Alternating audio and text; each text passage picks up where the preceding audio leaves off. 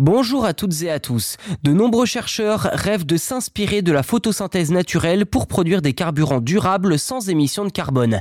Une équipe de l'université de Cambridge au Royaume-Uni travaille justement sur le sujet depuis plusieurs années et a réussi à développer des feuilles artificielles capables de convertir le dioxyde de carbone en carburant grâce à l'énergie solaire.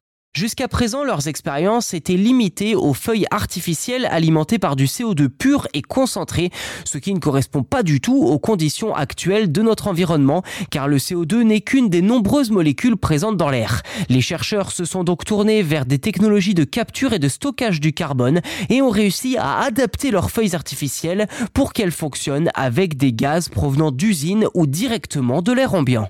Alors comment fonctionne concrètement leur invention? C'est assez simple, un système enrichi d'une solution alcaline permet de piéger sélectivement le CO2 lorsque l'air passe à travers. Mais pour que le processus fonctionne pleinement, un autre élément entre en jeu, le plastique. Selon Motiar Rahman, l'un des chercheurs impliqués dans cette invention de l'université de Cambridge, je cite, Si nous ajoutons des déchets plastiques au système, le plastique cède des électrons au CO2. Cela facilite les réactions et le plastique se décompose en acide glycolique, qui est largement utilisé dans l'industrie cosmétique. Le CO2 est ensuite converti en gaz de synthèse, un carburant simple. Fin de citation. Tout cela uniquement alimenté par la lumière du soleil, il faut le rappeler. En résumé, l'université de Cambridge a mis au point un système capable de nous débarrasser à la fois du CO2 et des déchets plastiques en une seule opération.